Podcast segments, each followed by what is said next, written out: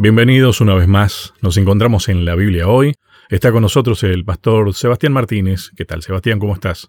Hola Lucho, qué placer saludarte. Realmente me encuentro muy bien. La semana pasada te dije que estaba ya comenzando a disfrutar de comienzo de verano y esta semana en este hemisferio, en el hemisferio sur y específicamente en la República Argentina, desde donde estamos produciendo este material para Nuevo Tiempo, está haciendo mucho calor, el sol está muy fuerte y realmente hemos tenido días agobiantes aquí en el centro de, Argentina, en La Pampa. Estás en el, en el centro, te diría. ¿eh? Estamos en el medio. Yo me imagino, veo a la, provincia de La Pampa, donde estamos viviendo, le contamos a la linda audiencia, me da la sensación de que es la rotonda de, Argentina, ¿no? Si uno quiere ir del norte al sur, del este o al este, tiene que pasar por acá obligadamente, es casi es una ciudad de paso para todos los que vienen de la zona patagónica y que van hacia Córdoba, hacia Santa Fe, hacia Mendoza, que quieren ir para el lado de Misiones o bueno, mucho más al norte. Entonces estamos en un lugar, en una rotonda que te conecta y de hecho si venís del otro lado, que venís, no sé, de Bariloche, de... Eh, muchos pasan por aquí camino a, la gran capital que tiene Argentina, que es este, Buenos Aires. Por la ruta del desierto se llega hasta ahí de ese lado, ¿no? Sí, tenés un par de lugares, tenés varias. Una es esa, que es la que viene del lado de la cordillera, y después tenés otra que creo que es la ruta 14. Yo soy muy malo con los nombres de las rutas, soy muy malo. Si venís del lado del mar, Puerto Madryn, Bahía Blanca, esa es la ruta 35, pasás por acá y después vas subiendo hacia la provincia de Córdoba. Por eso estamos en una rotonda. Para los que quieran visualizar en el mapa de la República Argentina, desde aquí estamos haciendo este bellísimo programa para compartir la Biblia. Exactamente. Y me habías dicho que, a ver, estaba pensando en los títulos de los últimos encuentros. Eh, misión con el prójimo, misión con los necesitados. Y hoy era uno de esos temas que oh, me llamó la atención el título. Los poderosos. Sí. Qué tema, ¿no? Te dije la semana pasada que me intrigaba muchísimo, que me llamaba mucho la atención y me daban ganas ya de comenzar a estudiar. Y quiero hacer un ejercicio con, con la audiencia. Cuando uno escucha la palabra poderoso, automáticamente en qué piensa. Cuando uno lee misión en favor de los poderosos, yo creo, me puedo equivocar, pero yo creo que la mayoría pensamos en la gente con dinero. Y quiero que a lo largo de estos minutos de programa vamos a analizar historias, personajes bíblicos. No todos tenían dinero, pero todos eran poderosos y todos tenían necesidades diferentes, variadas. Por eso me, me encantó que se tomara en cuenta este tema para hablar de la misión, porque es una faceta de la misión que tenemos como iglesia, por lo menos en estas latitudes, un tanto descuidada. Sí, es verdad. Y habla un poco de eso el tema de esta semana, ¿no? Eh, vos sabés que, a ver, creo que podemos coincidir, Sebastián, tal vez con tu trabajo de años en el periodismo. A mí me sucede algo parecido, corregime si no es así, pero a mí me parece que nosotros comúnmente sabemos que se entiende como poderoso aquel que tiene dinero. Sin embargo, no sé, desde la experiencia, para mí, es al revés. El poderoso puede tener dinero, pero no es poderoso por tener dinero solamente. Sí, y generalmente el poderoso que tiene dinero, pero es poderoso, usó ese poder para lograr este dinero. Sí, y generalmente aquel que hay muchos que heredan el dinero, y lo malgastan. Ahí te das cuenta la falta de poder, porque el poder no está solo en... Exactamente. E, esta semana los casos que plantea el autor realmente son fantásticos, están en la Biblia. Yo, mira, abro el corazón, Lucho. Estoy esperando que pase un poquito el tiempo para transformar este estudio de esta semana en un sermón. Porque el análisis de cada faceta te lleva automáticamente a un sermón, a un poderoso sermón, invitando a pensar en aquellas personas que forman parte de este grupo de los poderosos y que muchas veces descuidamos y por los cuales Cristo murió. A mí me parece que es una buena invitación para hacer un autoanálisis. Este tipo de temas es para hacer un autoanálisis. Coincido totalmente en que descuidamos porque me parece que no sabemos cómo tratar con los poderosos. Y como que la misión hacia los poderosos es cosa de los poderosos, nada más. No sabemos porque muchas veces no formamos parte de ese grupo le tenemos temor, ni siquiera respeto, temor, barra miedo. A veces no. Ni respeto les tenemos a veces. A veces se genera una cierta bronca, que creo que viene por ahí tu respuesta, creo que se genera un sentimiento que no es nuevo. Claro, cuando uno mira la Biblia y se encuentra con estas historias, uno dice, wow, esto siempre fue así. Y a mí realmente, Lucho, y vos me conocés hace años y años, yo creo que si vos me das a elegir, Lucho, este grupo es el que más me apasiona para la misión. Y lo confieso, ¿eh? Sí, Mira que es muy difícil ser tan sincero. Sí, sí, doy fe que es así. Te lo creo totalmente porque sé que es así. Porque es un desafío. Sí, sí, un desafío que demanda más preparación, más preparación desde el estudio, desde, desde todo, desde los recursos, desde, desde todo, desde la forma de hablar, de vestirse, desde la forma de presentar el Evangelio, con mucha más profundidad. Pero bueno, no, no quiero spoilear. Realmente me, entusiasma mucho este tema y creo que me explayé demasiado ya en la presentación. bueno, a ver, dijiste que hay muchos personajes bíblicos. A ver, comentame algunos como para hacer un listadito y así nos organizamos entonces. Bien, primero déjame leerte el texto bíblico para memorizar Mateo capítulo 16, versículo 26. Hay una pregunta que hace Jesús que dice, ¿qué aprovecha el hombre si gana el mundo entero y pierde su vida? Sea, ¿de qué te sirve? Pregunta, ¿qué puede dar el hombre a cambio de su vida? Jesús hablando, ¿no? Y en el contexto de, esta pregunta, él arranca y tira varias frases que las vamos a ir analizando porque esta semana vamos a estudiar la vida de Nabucodonosor, Naamán, Nicodemo. Vamos a estar hablando también de la historia del joven rico y terminaremos hablando de José de Arimatea. Bellísimos personajes, todos con poder, diferente variedad de poder, y todos alcanzados por el Evangelio. ¿Viste que nosotros pensamos en los poderosos como fuera de nuestro alcance y de nuestro ámbito? Como que mencionas a Nabucodonosor, sí, claro, sí, más poderoso del mundo en su tiempo. Naamán, sí, un rango un poco más abajo, diríamos, ni lo conocemos. Pero este, y después cuando ya hablamos de Nicodemo y de José de Arimatea, es como que ahí tenemos que hacer un, razonamiento, decir, sí, pero esos son personajes que estaban adentro de, del mundo religioso, ¿no? Nosotros muchas veces ponemos a los poderosos fuera de nuestro mundo religioso. Y creo que eso es lo que nos hace o no animarnos o, o, pensar que no es necesario llegar o que es su responsabilidad porque ellos eligieron estar ahí. Pero en realidad es nuestra responsabilidad ir allá. Sí. Esto es comunicación interna y comunicación externa, ¿viste? Sí, exactamente. El otro día escuché una frase que me gustó, te la quiero remarcar. El, gran conflicto es un conflicto de comunicación. sí, sí. Solamente. ¿no? Eh, una comunicación que arranca en el cielo con un ahí, un cierto ruidito mm. y se va trasladando. Y siempre hablamos de comunicación, porque misión es comunicar. Predicar es comunicar. El Evangelio es comunicar, es dar, dar un mensaje. Jesús vino a comunicar. El plan de salvación, eh, o sea, tiene que ver con la comunicación. Y remarquemos esto, hay dos tipos de comunicación, la interna y la externa. Las dos son importantes. Nosotros nos quedamos mucho en la interna y en la externa. Cercana. Solamente, sí, y, a un grupo. Y tal vez al grupo más fácil. Perdón, perdón, perdón. Quiero pedir mil disculpas a quien no piense igual. Eh, es que estuvimos adentro en ese, en ese grupo, estuvimos alguna vez. Alguien nos alcanzó. Sí, eh, pero es más sencillo predicar fuera de este ámbito del poderoso. El poderoso nos, nos asusta, nos da temor, nos genera resentimiento, recelo, y no lo tenemos tan presente al poderoso. Y el poderoso es un hijo de Dios y merece llegar con el mensaje de salvación. Y además, el impacto que se genera en un poderoso, vamos a hablar de Neuconosor, de Naamán, el impacto no es lo mismo los 3.000 en, Pentecostés o los miles de Pentecostés que Cornelio, hablando de la conversión de un poderoso. No es lo mismo. Sin ningún tipo de duda, no es lo mismo. No es lo mismo Nabucodonosor que algún X que, que, se convirtió en la Biblia y que ni siquiera recordamos el nombre. No es lo mismo, por eso yo creo que esta semana el estudio de la Biblia merece realmente tomar un tiempo, repasar y nunca dejar de repasar hasta que Cristo venga a dedicarle un, espacio importante a la persona que, insisto, todo es de Dios y por algo Dios le permite tener X poder y que mm. ese poder también sea de utilidad para la predicación del Evangelio. Bueno, yo me anoté una palabra clave para todo esto, esta primera parte.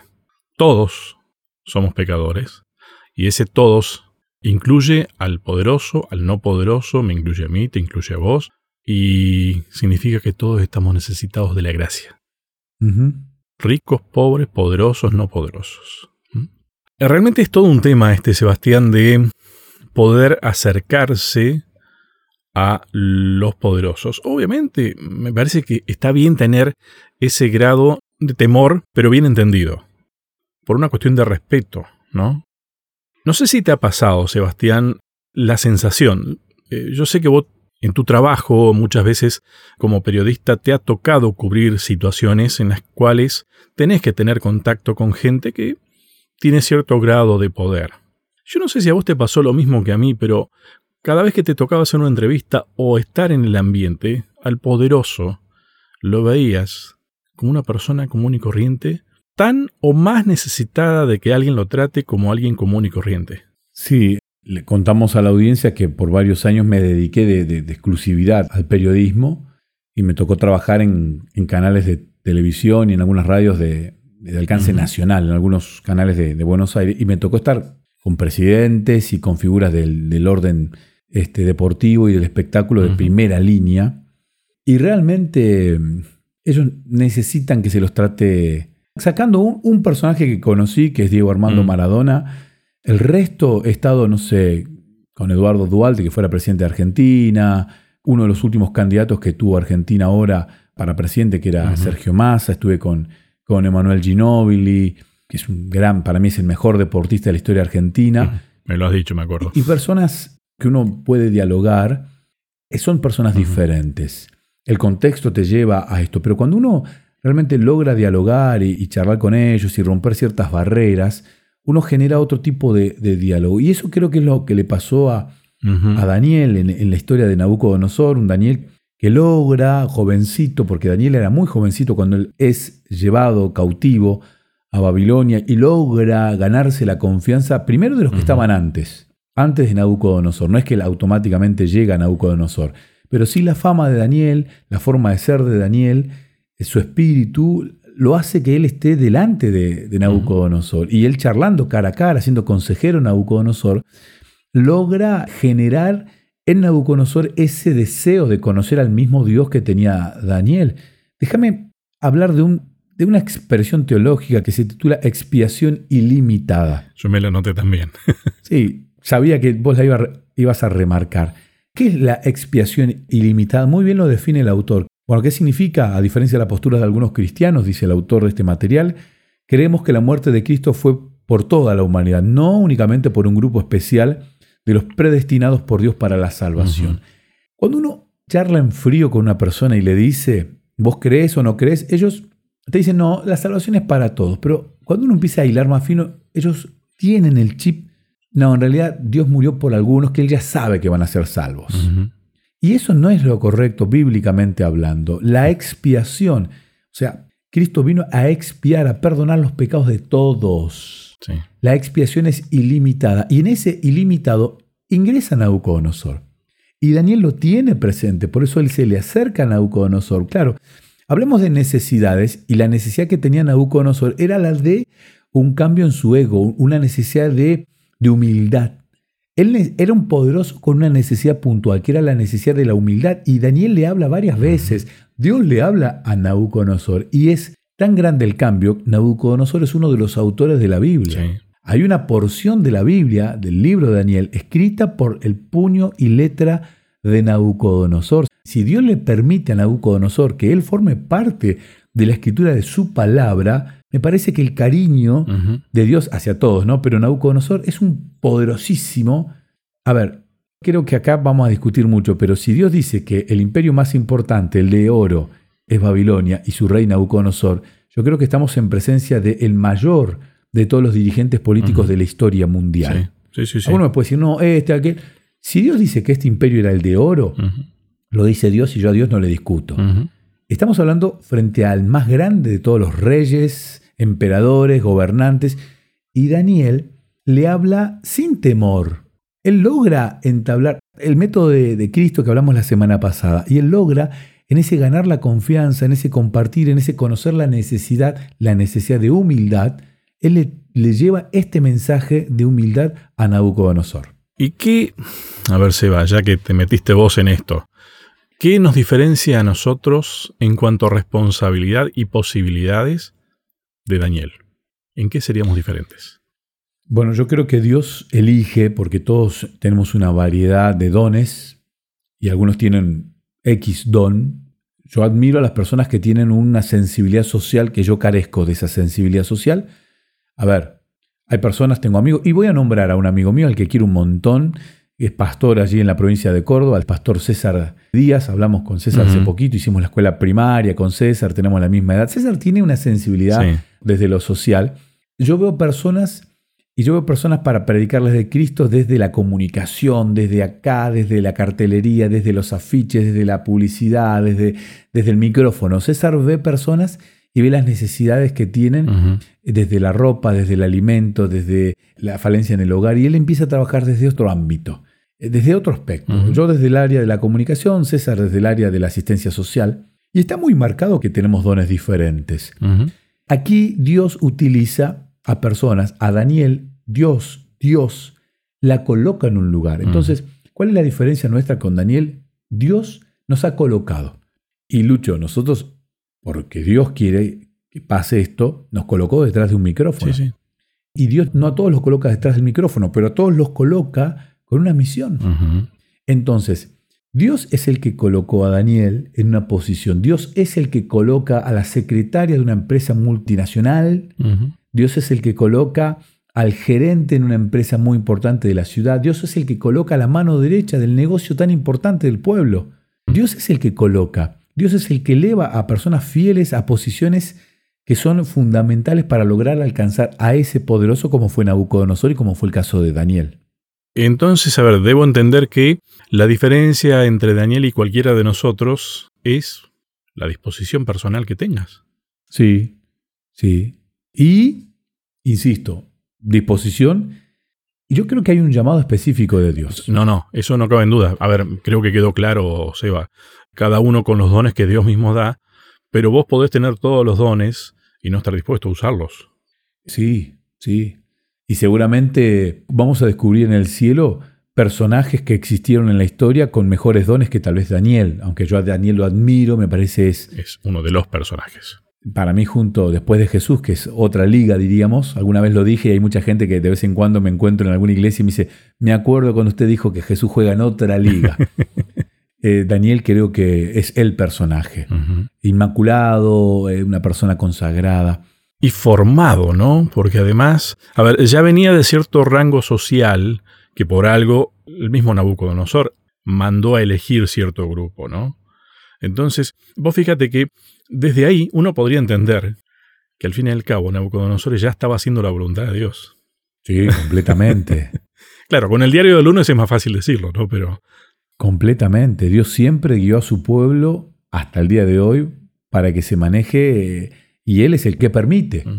No suceden las cosas porque Él quiera que sucedan así. O sea, no era su afán, no era el afán de... Bueno, esta semana leí una meditación, la meditación matutina de esta semana hablaba precisamente de esto, ¿no? No, no es que hay, hay, cosas que son feas, como la muerte, que Dios no es el que las provoca, pero Dios permitió que Nabucodonosor invadiera Jerusalén y lo advirtió, él les dijo, yo le estoy permitiendo a Nabucodonosor que los invada, lo dice en el primer capítulo del libro de Daniel.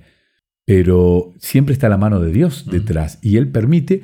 Pero también vamos a remarcar algo, no fue solo Daniel el elegido dentro de los príncipes, hubieron varios, de los otros no tenemos el nombre, sí tenemos el nombre de cuatro, pero hubieron mucho más que cuatro y no están los nombres, o sea, hubo un gran mérito de parte de Daniel de dejarse usar, de dejarse utilizar por lo que estaba pidiendo Dios en este caso.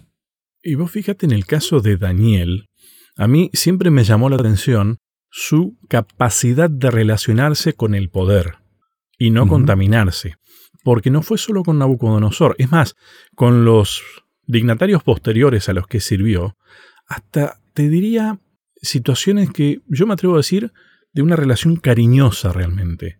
De, a ver, le tenían más respeto a Daniel los reyes que lo que uno se imagina a él a los reyes, aunque era mutuo, ¿no? No está escrito de manera cronológica el libro de Daniel y eso a veces genera en el estudioso de la Biblia cierta confusión. Está acomodado más bien por las cuestiones teológicas. Y acontecen algunos hechos que lo hacen confundir a uno, Pero, por ejemplo, el incidente del foso de los Ah, leones, Daniel ya era sí. una persona de más de 80 años. Daniel era un adolescente en la época, un joven en la época de Nabucodonosor. Él está con varios reyes. Cuando pasa lo de, por ejemplo, lo de la invasión del imperio medo-persa. Que Belsasar era el gobernante, en realidad Nabonido, y él era el corregente, Sí. porque era el hijo, el nieto. Lo llaman a, a Daniel cuando aparece la mano escribiendo en la pared Mene Mene Tekel Uparsi. Ujú. O sea, esto que decís vos, o sea, él a los 20 años se manejó y no se contaminó. A los 30 se manejó y no se contaminó. A los 50, a los 80, a los 90. Entonces, luego viene un imperio medo-persa con un gobernante y él se sigue manejando, lo siguen poniendo, sigue estando, sigue funcionando. Realmente, realmente Dios elige. Y en esta lista no está, pero hay alguien que me llama mucho la atención que es Mardoqueo. No está en esta lista, sí, sí. pero Mardoqueo también trabaja directamente con el hombre más poderoso del momento. Hablamos de imperios muy, muy poderosos, muy grandes, y Dios los pone ahí con un fin determinado, pero ellos aceptan el llamado y trabajan en pos de ese llamado a la misión. Bien. Bueno, tenemos que hacer una pausa más, Sebastián. No nos queda otra.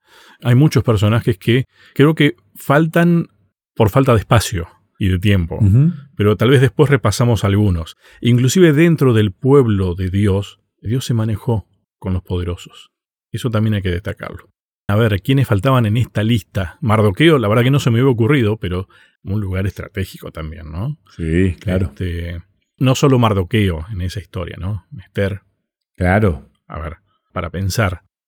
¿Cuánta gente cercana al poder que uno ni siquiera se imaginaba, tal vez? Ujú. Una coincidencia que vi. Daniel fue medio como que empujado a, a ese lugar, ¿no? No sé si elegido estar él de buenas a primera. A ver, no tengo, soy joven, tengo estudios, ¿qué hago? Ah, me voy a ir a servirlo a Nabucodonosor. No, no lo veo haciendo eso, ¿no? Otro personaje también muy cercano al poder y además poderoso fue José.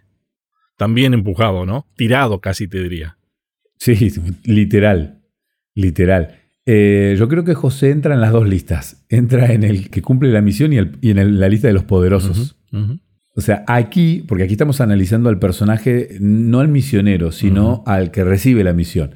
Y yo creo que aquí José hubiese entrado en la lista en ambos lugares, porque Sí. él entra dentro de la lista de los poderosos. Bueno, en realidad, Sebastián, a ver, Daniel.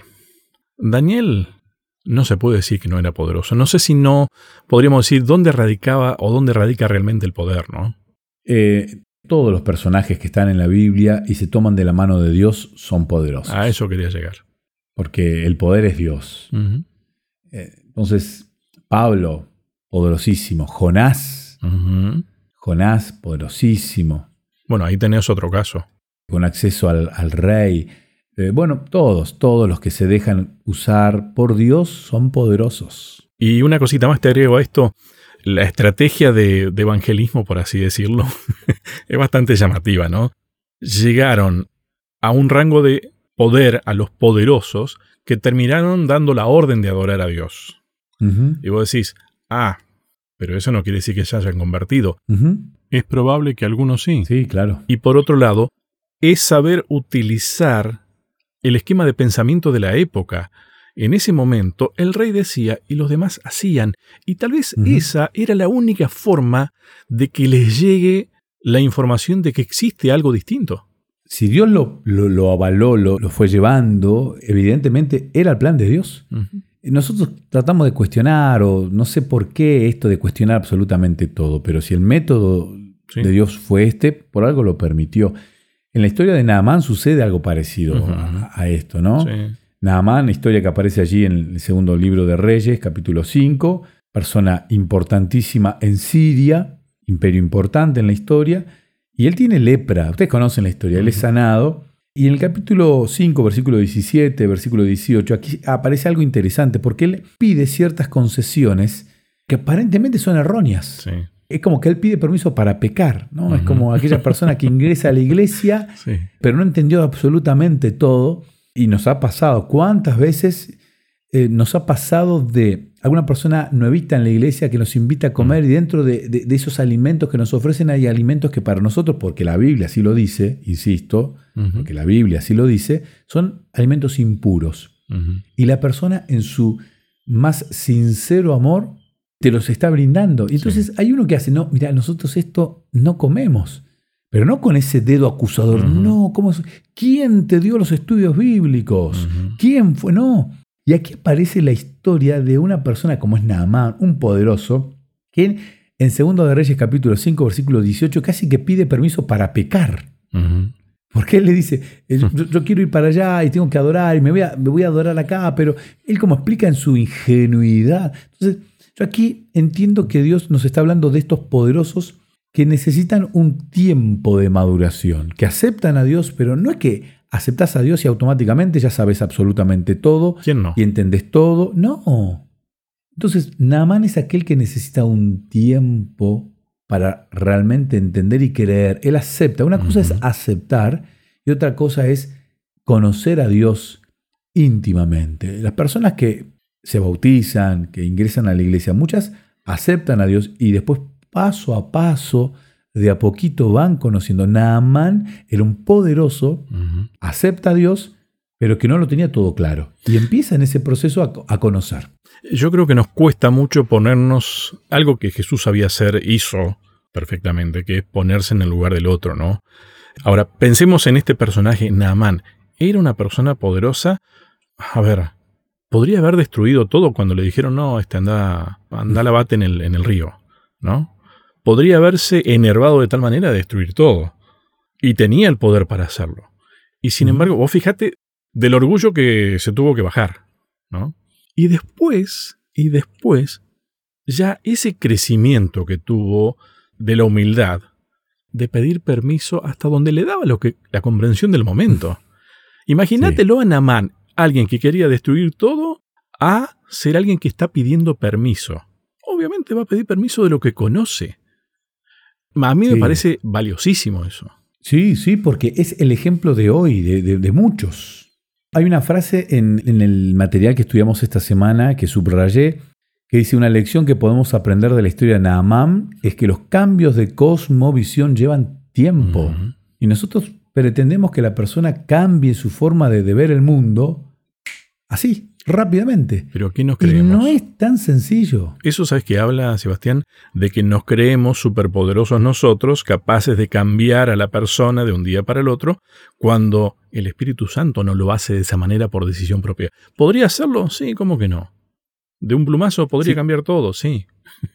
Sí, pero, está esa libertad. Está la libertad y aquello que es como las dietas esas, Sebastián, ¿no? Esas dietas que cuando son mágicas, que de un día para otro bajas, no sé, 10 kilos, este, después engordas 20. ¿No? Y entonces, bueno, a ver, me parece que Dios no te va a dar una dieta que te engorde más después. Te va a cuidar, te va a enseñar. Es lo que hablábamos muchas veces hasta ahora, que es el ejercicio de aprender. Nosotros, ¿no estamos aprendiendo con esto, Sebastián, ahora? Siempre. Siempre y mucho, y de a poco, y es paulatinamente, y entonces ahí vamos fijando los conocimientos. Y es tan lindo porque la Biblia es así, porque Dios es así, porque nos va dando y tenemos todos los días una porcioncita ahí de maná, de alimento. Y a Namán le pasó esto y él va. Y también me gusta otro pedacito de la historia que es Segunda de Reyes capítulo 8, versículo 7. Ese versículo habla de un viaje que hace Eliseo hacia Damasco, mm. hacia Siria. Yo creo que en ese, no está bien explicado en la, Biblia, pero no es coincidencia que Eliseo haya viajado a Damasco. Yo creo que tuvo la intención mm. de ir a visitar a, a Naamán y, ayudarlo a afianzarlo en esta tarea que es tan difícil que es la del discipulado, es, la de compartir con aquella persona que recién ingresa a la, a la iglesia. Entonces, Nabucodonosor necesitaba humildad, Naamán necesitaba tiempo tiempo. Y hay personas, hay poderosos que necesitan tiempo.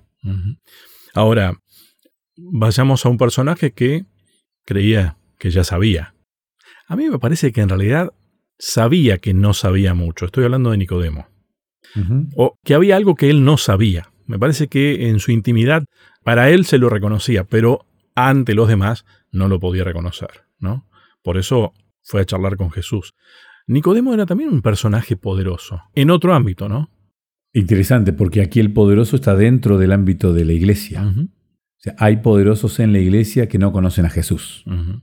O lo conocen, no lo terminan de aceptar, se mueren de ganas.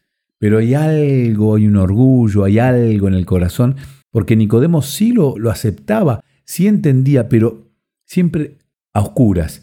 Y el término oscuras eh, en la escritura griega como está en el libro de Juan, encima la historia de Nicodemo está en el capítulo 3 del libro de Juan, un capítulo realmente, o sea, el porque de tal manera amó Dios al mundo, se lo regala Jesús en el contexto a, Nicodemo. O sea, es precioso. O sea, sin este poderoso no tendríamos esta perla realmente invaluable que nos regala el apóstol Juan, el discípulo Juan.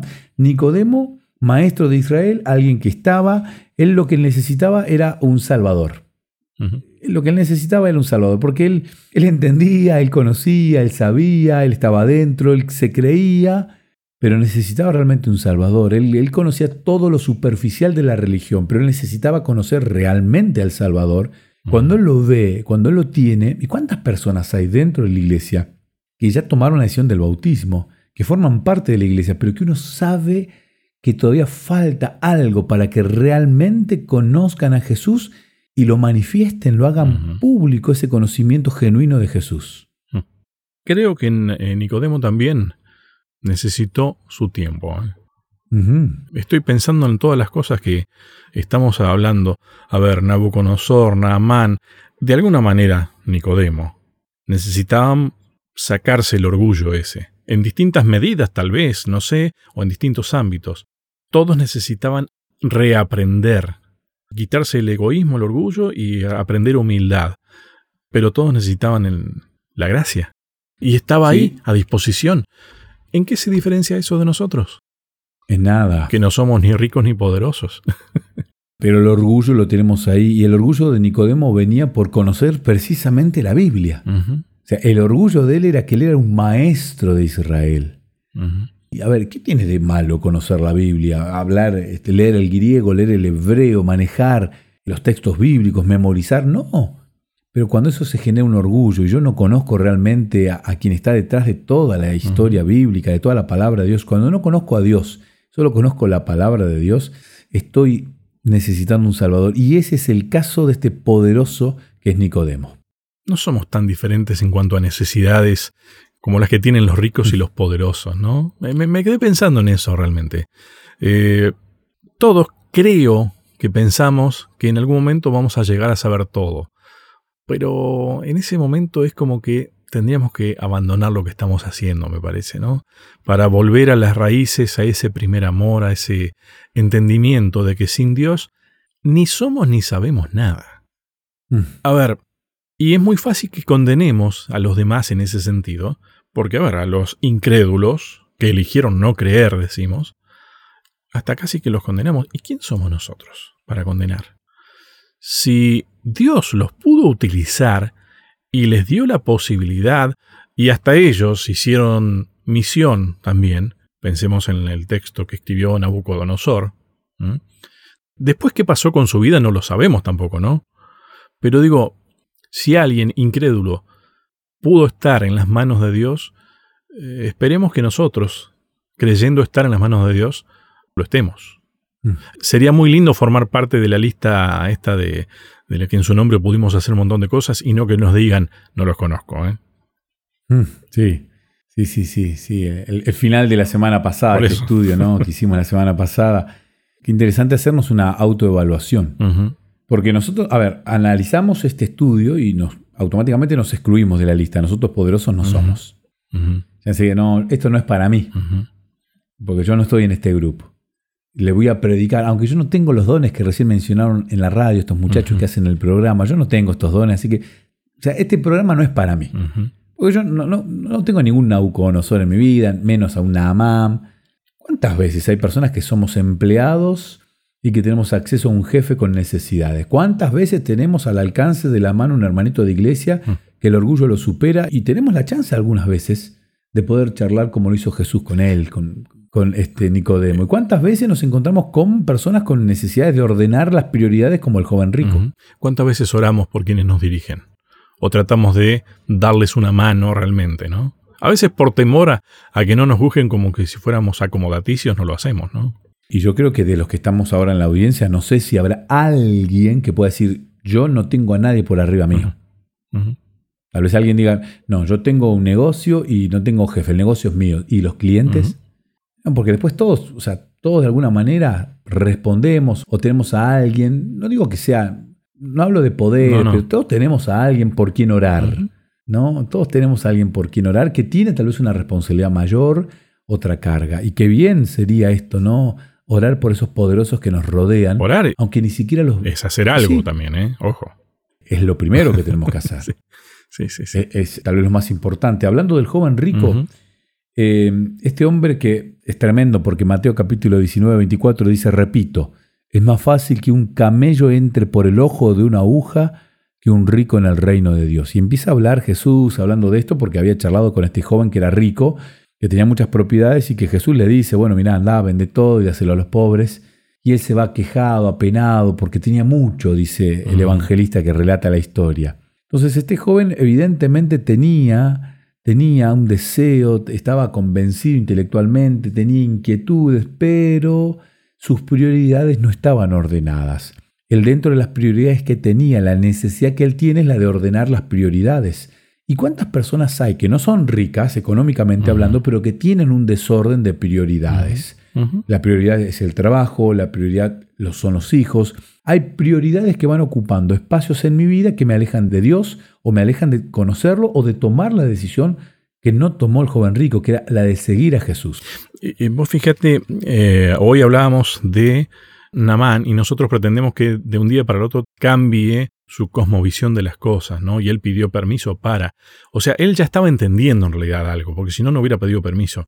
Pero, en este caso, vos fíjate cómo la cosmovisión que se tenía dentro del mundo religioso, y todavía persiste algo de eso, ¿no? Es, Dios me ha bendecido. A ver, que yo tenga poder y que sea rico es muestra, es una señal de que Dios está conmigo, ¿no? Claro, no necesariamente que yo estoy con él. sí, sí, sí, sí. Remarquemos esto, ¿no? Eh, hace varios años arranca una idea teológica en Latinoamérica, específicamente en Brasil, lo que se llama hoy en teología la, teología de la prosperidad. Si vos aceptás a Dios, Dios te va a bendecir de manera económica. Y hay muchas iglesias que predican esto y hay mucha gente que se acerca por una necesidad desde lo económico. Esta corriente teológica, que no es nueva, porque siempre existió, y en ese momento, la gente de, ese momento que rodeaba a Jesús asociaba la riqueza con la bendición de Dios. Eras rico, Dios te había bendecido. Entonces, esa ligación que tenían realmente era un tema que a muchos los separaba de la decisión de aceptar a Jesús. Y fue el caso de este joven rico. También aparecen historias como la de Saqueo, que también era rico, y sin embargo él deja todo, devuelve todo, reconoce todos los errores y él toma la decisión de seguir a Jesús. Yo me puse ahí este, como si fuera un partido esto, ¿no? Joven rico versus saqueo. y, a ver, el joven rico estaba atado a sus riquezas y a su creencia, porque creía esto, de la bendición de, de Dios es la riqueza que yo tengo. Saqueo, a ver, tenía condiciones similares, pero decidió despojarse de eso. ¿Viste que volvemos a lo mismo? Es una cuestión de la disposición que tengamos. O sea, es la humildad que nosotros tengamos para aceptar lo que Dios nos está diciendo. Sí, es que mm, ese lugar de, del corazón, hablando de prioridades, cuando ese primer lugar no se lo doy a Dios y me pongo a mí, eso es, egoísmo, ese es el yo, y esa es la prioridad que no quiso cambiar en su vida el joven rico y que sí lo hizo saqueo y que sí lo hicieron otros personajes que tal vez teniendo otro tipo de poder, porque el poder que tenía acá este muchacho era el de la riqueza y además el de era bien mirado, porque para ellos era considerado, esta persona sí que realmente es buena espiritualmente, mirá las bendiciones que Dios les da. Entonces, qué lindo que todo el mundo te mire, mirá, wow, si este muchacho es, rico es porque Dios lo quiere mucho, es porque debe ser muy bueno. Entonces él, él disfrutaba de eso y de los favores que te trae la riqueza económica. Y todo eso hizo que él no tomara la decisión de organizar su vida en cuanto a las prioridades y poner a, a Jesús, a Dios en primer lugar y tomar esa decisión que, bueno, finalmente él desecha. Eh, tal vez, Sebastián, hasta ahora hemos hablado en este caso de los ricos, pero habíamos comenzado diciendo que no es lo mismo rico que poderoso. Y en cuanto a los poderosos, ¿qué podemos decir? Porque también se habla del tema en nuestra lección, como que hace una separación de los ricos y, no recuerdo, creo que el jueves o cuando habla de los poderosos específicamente. A mí me llama mucho la atención la predisposición del poderoso no es casual tampoco. Eso siempre se le pide algo. Al rico también, ¿no? Pero al poderoso, al que tiene poder, es como que siempre se le pide algo. ¿Te habrá pasado alguna vez? A ver, alguna vez me tocó estar cerca de, de alguien, ir a la casa de alguien que, digamos que tenía cierto poder de decisión. Y vos te das cuenta que esa persona siempre está esperando que le pidan algo. Claro. Y vos capaz que vas y lo querés saludar nada más. Porque vos, a ver, estás contento de poder ir y acercarte a alguien. Porque es también emocionante, no lo vamos a, negar. No todos los días estamos cerca de alguien con poder. Pero el ir a no pedirle a alguien poderoso que está esperando que le pidas, lo desarmás. Sí, sí, sí. Y, qué lindo que es usar a estas personas con poderes, eh, bien usada la palabra porque son poderes, y poderlos invitar a, trabajar por la misión. En el caso de, de José de Arimatea, él lo que él necesita era colaborar, era un poderoso que necesitaba colaborar. Y deben haber cuántos poderosos en la iglesia que necesitan colaborar. Y no estamos hablando de poderosos solamente, insistimos, desde lo económico. Porque tal vez puede haber un poderoso en tu iglesia que sepa muchísimo de pintura, que sepa muchísimo de electricidad, que sepa cantar, que sepa... En su rubro es el más poderoso de todos. y ese poder que Dios le dio este, bien usado, realmente es una bendición para toda la iglesia. Los poderosos tratarán de colaborar con un ministerio auténtico por varias razones. Quieren formar parte de algo bueno que cambie la vida de la gente y ellos saben que de esta manera su vida también puede ser transformada. Los poderosos están esperando muchas veces ser usados. Tal vez no tienen la iniciativa porque, o sea, nadie es perfecto. Entonces X poder, pero me falta esto otro. Y, aparece ese otro que sí tiene la iniciativa, que sí tiene el ímpetu y que le pide este poderoso y lo suma este poderoso al proyecto. Y ahora ya no es solamente aquel que tiene el ímpetu, el deseo, las ganas, sino es este poderoso más aquel poderoso más el otro. Y estoy hablando de personas que desde lo económico pueden estar muy bien. Y estoy hablando de personas que tienen dones, que son poderosos. O que tienen, a ver, hoy yo creo que tener un celular con ciertos teléfonos, con una agenda, con ciertos teléfonos es ser un poderoso. Y qué lindo que es hablar con aquel poderoso de la iglesia y decirle, mira, vos que conoces al intendente, vos que conoces al jefe de la policía, vos que conoces a... podés pedirle... Y es tan lindo. Yo una vez tuve acceso a un poderoso y le pedimos un mm. predio para poder ir a festejar el comienzo de la primavera con varias iglesias. Y él no solamente nos prestó el predio, un predio muy grande, él era el, dirigente máximo de un gremio, sino además nos brindó el transporte. Él nos dio varios micros para poder llevar a todas las, iglesias, y fueron muchas. Y cuando se me ocurrió filmar un videíto donde la gente bajaba del colectivo y le decía gracias, gracias, gracias, lo edité lo mejor que pude, no soy bueno editando, no es mi poder ese, y se lo mandé. La cara de alegría que tenía este hombre. O sea, cuando 50 personas, no eran 50, eran mucho más, pero yo le mandé el de 50 personas diciéndole gracias, gracias, solamente eso. Y el poderoso muchas veces se ve, no digo frustrado, pero desanimado porque quiere colaborar y no sabe cómo. Y esto es interesante, saber predicar con esos poderes que Dios le dio a esa persona determinada. Me noté una frase sobre los poderosos, acerca de esos que se relacionaban con Jesús. Sintieron que Él se preocupaba por ellos. Y me parece que esa es la clave, ¿no? Sí. Creo que cuando un poderoso es tocado por el Salvador, a veces tal vez no, pero no le queda otra que hacer la voluntad de Dios también, ¿no? Y creo que el gran toque es saber, y tal vez somos nosotros los responsables de eso, que estamos preocupados por esa persona, ese poderoso, por él, personalmente.